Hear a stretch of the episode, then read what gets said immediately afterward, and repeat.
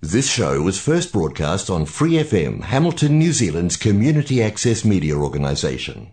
For more information on our lineup of shows and the role we play in the media, visit freefm.org.nz.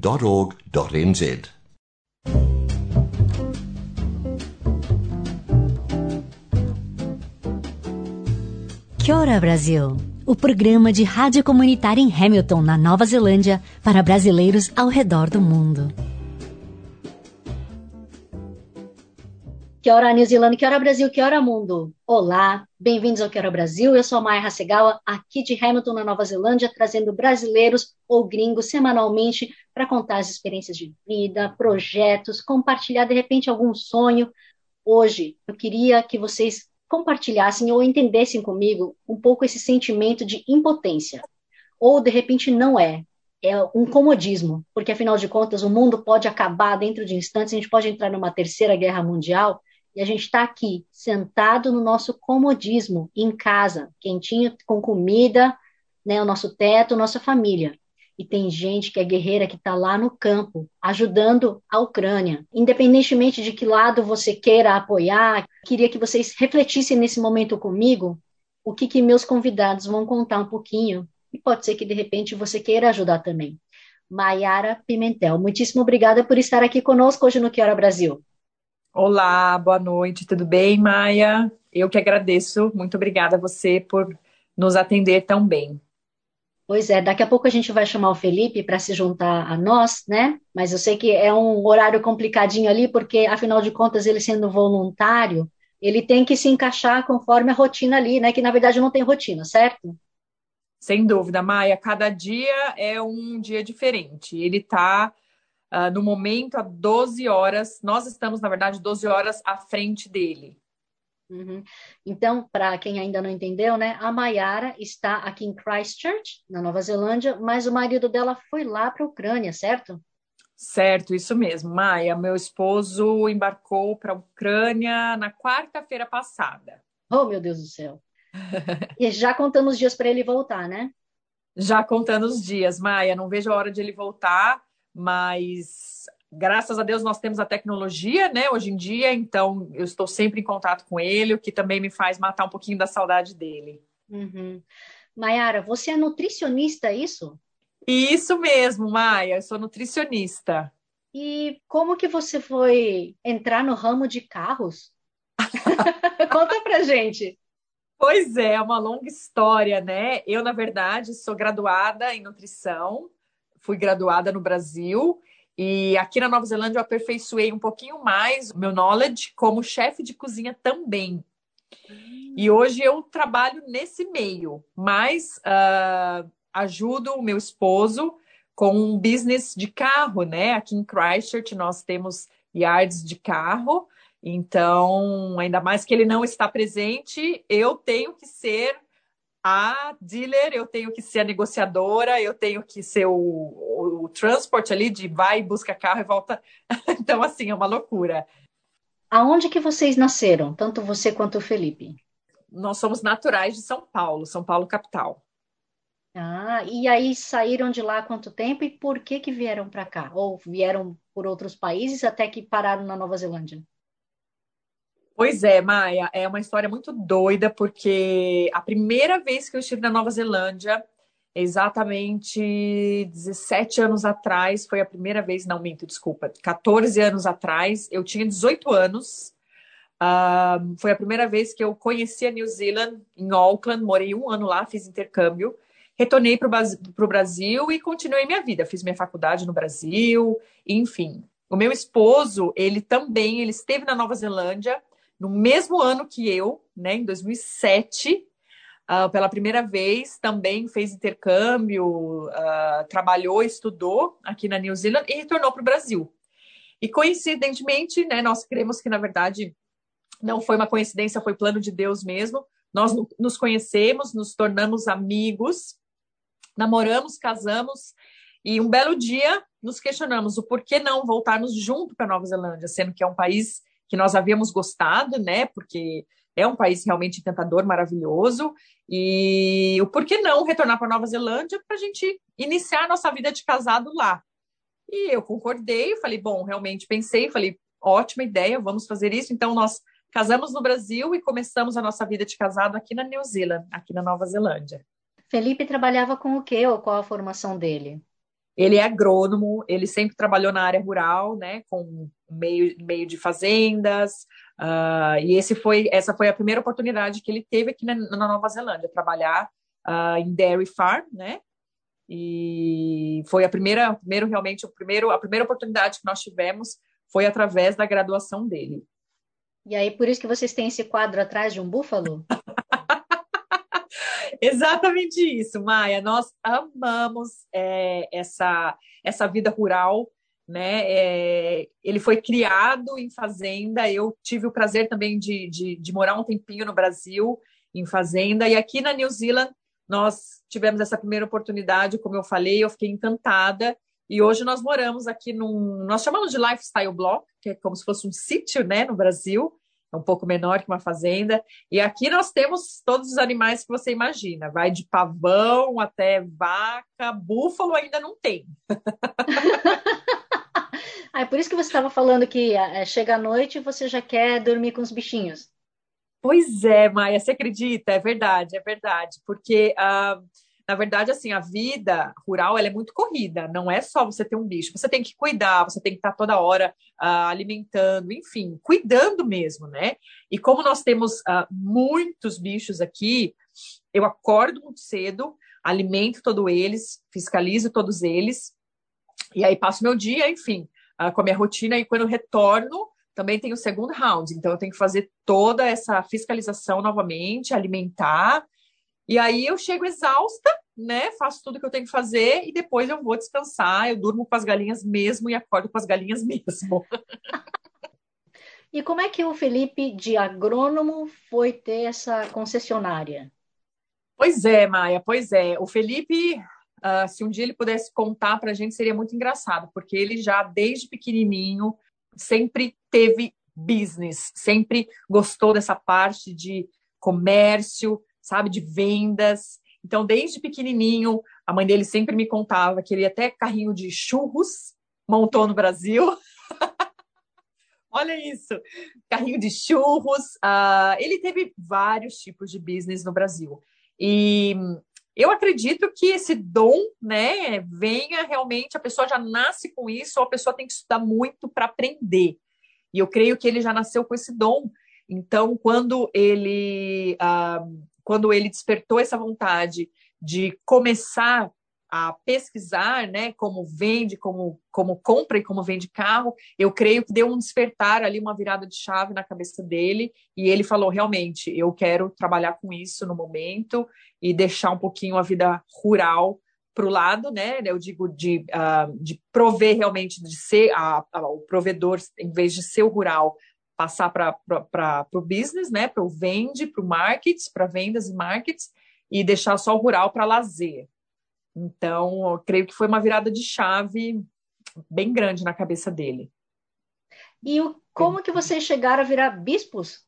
Pastores, isso, Maia. Bom, uh, há três anos atrás, nós fomos chamados pelos nossos pastores do Brasil para que eles pudessem nos abençoar como pastores. Eles viram uh, o cuidado que nós tínhamos com, com, as pessoas, com o próximo.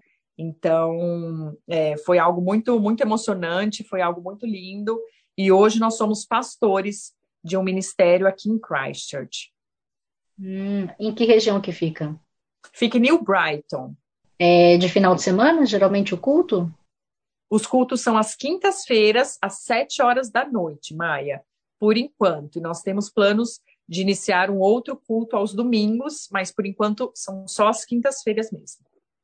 E já que a gente está falando bastante do Felipe que está away, vamos convidar o Felipe, né? Vamos ver se ele consegue se juntar a nós aqui. Oi, Felipe! Muitíssimo obrigada por nos receber, né? Aí junto com você. Espero que você esteja bem. Em que lugar que você está neste momento? Imagina, eu que agradeço, é um prazer poder é, ceder aí esse tempinho é, hoje nós estamos em Sirete, uh, fica mais ou menos aí a 80 quilômetros da fronteira com a Ucrânia, e nós estamos aqui no momento, paramos para fazer uma, uma parada estratégica aqui para descansar. Dirigimos 18 horas ontem e a gente parou aqui para descansar, para seguir para o Romo. Da onde que começou essa história toda, assim, de, ok, eu vou para lá, vou para a Ucrânia?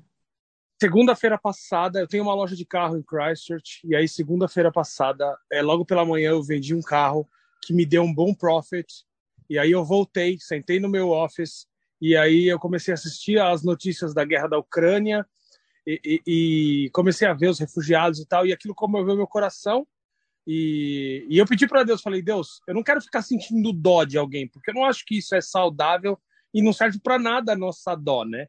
A compaixão é quando você, a empatia, a compaixão é quando você sente a dor do outro e pode fazer alguma coisa.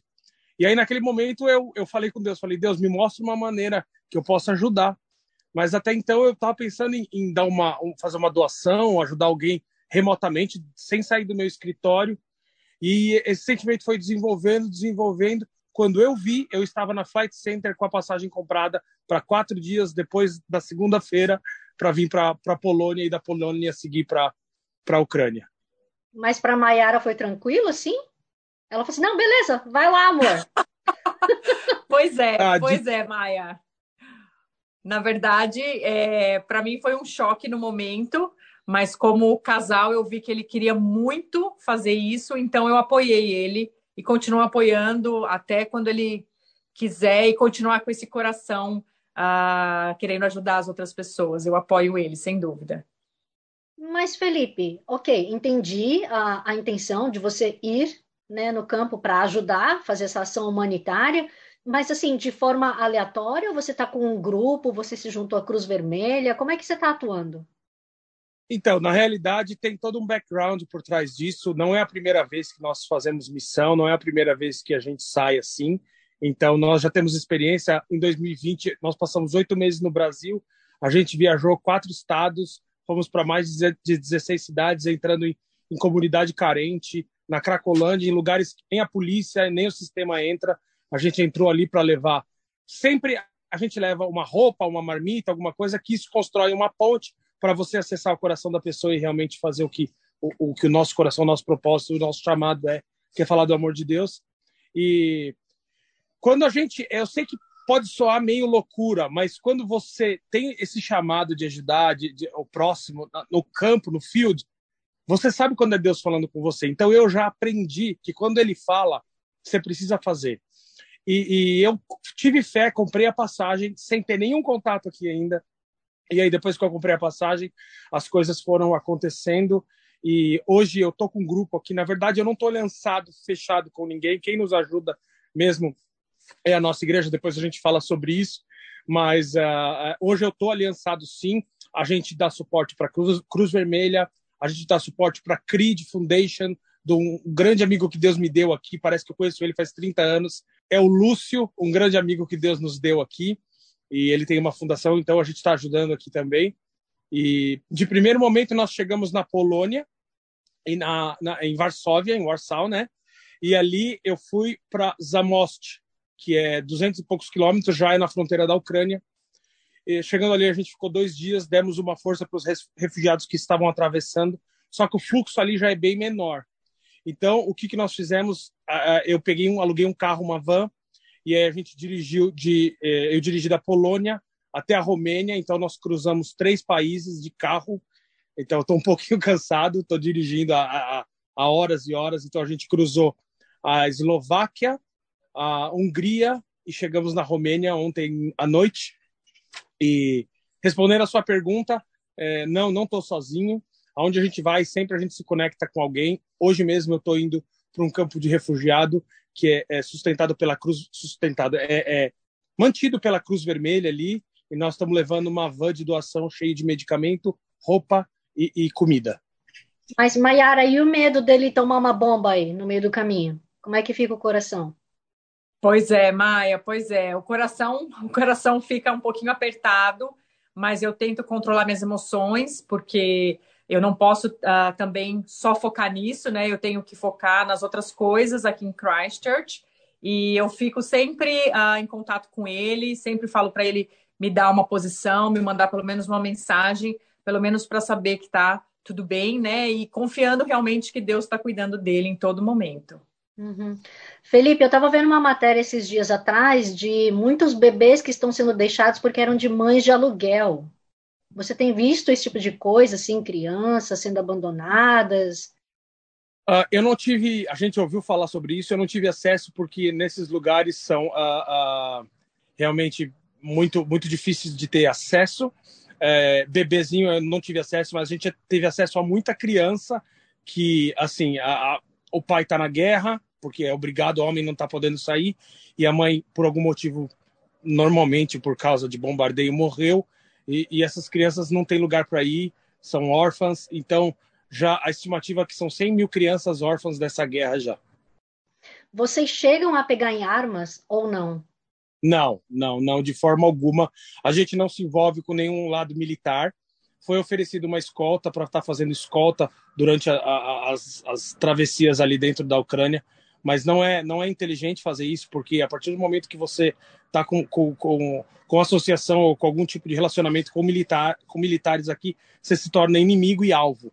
Então, é, não, a gente não tem acesso nenhum à arma, nem, nem a, a militares. A gente ajuda é, é, dando suporte para as cozinhas que cozinham para eles, trazendo, fazendo a logística de, de colete à prova de bala, desse tipo de coisa, mas a gente não, não, não tem acesso a nenhuma arma.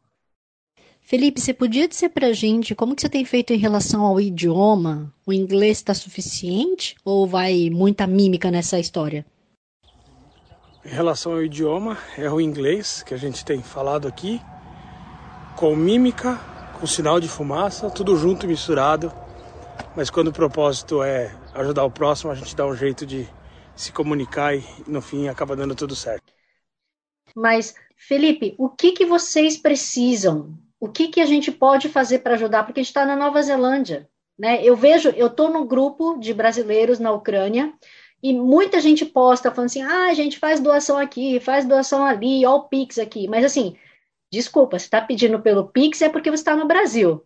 Então eu duvido que esse hum. dinheiro vai chegar na Ucrânia. É, precisa tomar muito cuidado com isso, porque o brasileiro é mestre em, em, em, dar golpe e não respeita nada. Então, a gente precisa realmente tomar cuidado. Assim, eu, eu, eu não posso falar pelos outros, eu posso falar pelo que a gente está fazendo aqui. Nós criamos uma, uma conta específica para receber doação. Então, tem uma conta da Nova Zelândia que foi aberta só para isso. É, nós temos uma conta no Brasil onde as pessoas podem transferir também através da TransferWise, a gente manda para cá. E tem um PayPal também, e é uma forma eh, que, que as pessoas que querem ajudar, como eu queria ajudar, e a princípio pensei em fazer uma doação, muita gente não pode estar é, tá aqui, não pode estar tá em campo, mas assim, quem ajuda, é, quem quer ajudar realmente, pode ajudar dessa forma, doando, fazendo com que a gente continue levando um acalento, uma comida, um, um transporte para alguém, um remédio. Sabe, essa guerra provavelmente, se Deus quiser, vai acabar logo mas essas pessoas não têm mais para onde voltar, não tem casa, então isso vai se perdurar por muito e muito tempo ainda. Então existem muitas doações chegando de grandes instituições, por exemplo, caminhão de comida e etc. Só que a gente esquece que a, a, Ucrânia é um país gigantesco e são milhares e milhares de pessoas que do nada perderam tudo. Então toda ajuda é bem-vinda e, e, a gente fica grato aí. Já temos recebido algum suporte, algumas doações e, e estamos encaminhando. Hoje mesmo não sei quando essa entrevista vai ao ar, mas hoje eu estou subindo um vídeo é, de umas criancinhas que estavam trancadas numa situação horrível, num frio de menos 25 graus, sem roupa, machucada, cheia de piolho e pulga. E graças a doações a gente tem condição de, de pegar essas crianças, botar uma roupa, achar uma casa para eles morarem, dar um suporte financeiro para essa foster house que vai receber eles também. Então, essa é uma maneira que, que a turma pode nos ajudar. O que, que você deixaria de recado para uma pessoa que de repente também quer ir? Olha, é, primeiro, tenha certeza que você está disponível para vir. Uh, assim, é um pouco duro falar isso, mas precisa vir para ajudar e não para atrapalhar. Então, a pessoa que tem que quer vir precisa vir sabendo que aqui não vai ter é, um suporte para onde ficar, busca no aeroporto, não. É, é vir como eu vim, com as suas próprias pernas, com dinheiro para se manter e para ajudar outros, tentar fazer conexões com pessoas sérias, né? É, saber onde você está colocando o teu pé, evitar entrar na Ucrânia, mesmo porque está muito difícil de entrar, mas não pode esquecer que é uma situação de guerra e a qualquer momento você pode ser bombardeado, você pode tomar um tiro. Então, assim, não é brincadeira. Quem vem para cá tem que vir sabendo e tendo a, a absoluta consciência do que está fazendo E, mas eu encorajo sim. Se alguém sente no coração de vir para cá ajudar e tal, nos procure. O recado que eu deixo é esse: saiba que você está vindo para a guerra. E, outra, você precisa ter uma sensibilidade muito grande para o approach do, do, dos refugiados aqui. São, sabe, não são homeless, sabe? Às vezes a gente está acostumado a lidar com homeless que você vai lá, entrega uma marmita, beijo, tchau. Aqui não. Aqui são, são engenheiros, são empresários que do nada perderam tudo e, e saíram do, da própria casa, do próprio país com uma malinha de mão, levando meia dúzia de roupa e, e não tem mais esperança. O olhar deles é, é, é um olhar assim apático, um olhar sem, parece que não tem mais alma. Então você precisa tomar muito cuidado para como até como você vai falar com uma pessoa dessa. A cultura é diferente, é tudo diferente. Então é, assim, se chega um monte de voluntário aqui, sem ter alguém que organize, que direcione, é, acaba atrapalhando. Então, às vezes, é melhor deixar quem já está aqui, a não ser que você já tenha uma experiência no campo.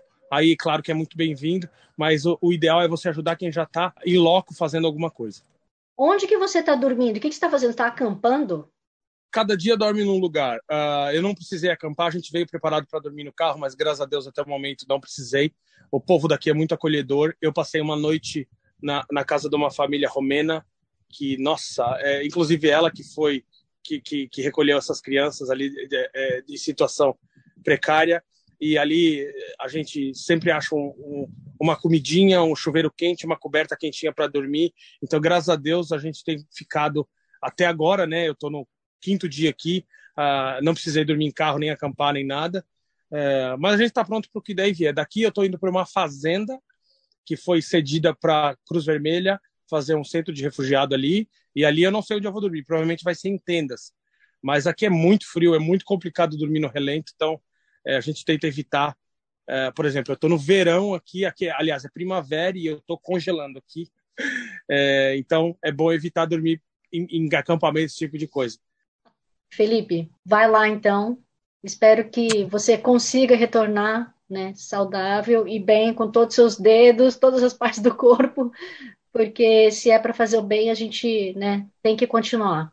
Obrigado, Maia. Obrigado pela oportunidade. Eu deixo vocês aí agora com, com a Maiara. E um último recado é que, realmente, se você sente no coração de ajudar alguém, não precisa ajudar alguém aqui na Ucrânia, no, do outro lado do mundo e tal. Sempre tem alguém do teu lado, às vezes não precisando de comida, de, de dinheiro, de uma roupa, mas de um abraço, de um, de, de, de um ouvido amigo, de um conselho. Então, a gente quer tanto um mundo melhor, mas eu, eu queria deixar aqui uma reflexão o que, que você tem feito para fazer do, do seu mundo o um mundo melhor? Se cada um fizer a sua parte, a gente vai deixar o mundo muito melhor quando a gente partir do que quando a gente aqui chegou. Ai, Maiara. Aguenta, coração. É, então. Vejo seus olhinhos marejados aí. O que está passando nessa sua cabeça enquanto a gente está conversando com ele? Foi exatamente o que ele falou, que muitas das vezes a gente quer ajudar de tão longe né? E não sabe como.